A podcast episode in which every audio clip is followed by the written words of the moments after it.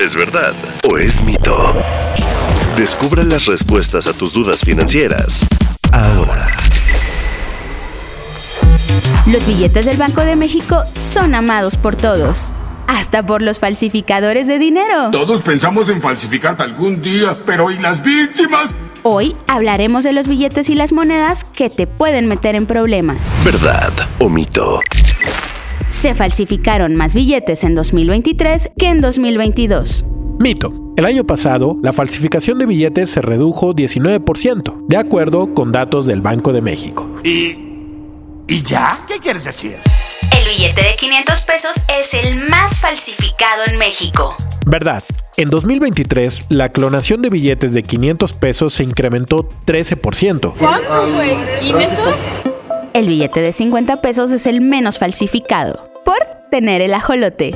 Mito. El año pasado, el billete que menos se falsificó fue el de 20 pesos, seguido por el de 1000. El de 50 fue el tercero más pirateado. ¡No puede ser! ¡No puede ser! ¡No puede ser! Las monedas de 5 pesos son las favoritas de los falsificadores. Mito. Las monedas más falsificadas el año pasado fueron las de 10 pesos, seguidas por las de 100 y en tercer lugar, las de 5. Sí, sé que ustedes también se sorprendieron con lo de las monedas de 100 pesos. Falsificar billetes se castiga hasta con 12 años de prisión. Verdad, la falsificación de billetes y monedas se castiga con cárcel. Incluso puedes ir a prisión si pagas con una moneda o billete falso. Sin importar de dónde provenga un billete falso, no puedes hacer nada para recuperarlo. Mito. Si un cajero automático te da un billete falso, tienes 5 días hábiles para reclamar en la ventanilla bancaria de esa sucursal. Si tengo un billete falso y lo entrego en el banco, me reembolsarán esa cantidad. Mito. En el momento en que recibes un billete o moneda falsa, dile adiós a tu dinero. Por eso es muy importante que conozcas los elementos de seguridad de billetes y monedas. ¡Toma mi dinero! ¡Tómalo! ¿Verdad o mito? Disponible todos los miércoles en todas las plataformas de audio.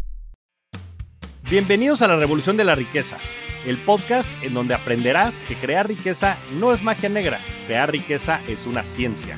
En este programa comprenderás que la verdadera riqueza es holística y te daremos herramientas para conquistarla. Síguenos en redes sociales en arroba Javier Morodo en Instagram, Facebook, Twitter, LinkedIn y en todas las redes sociales.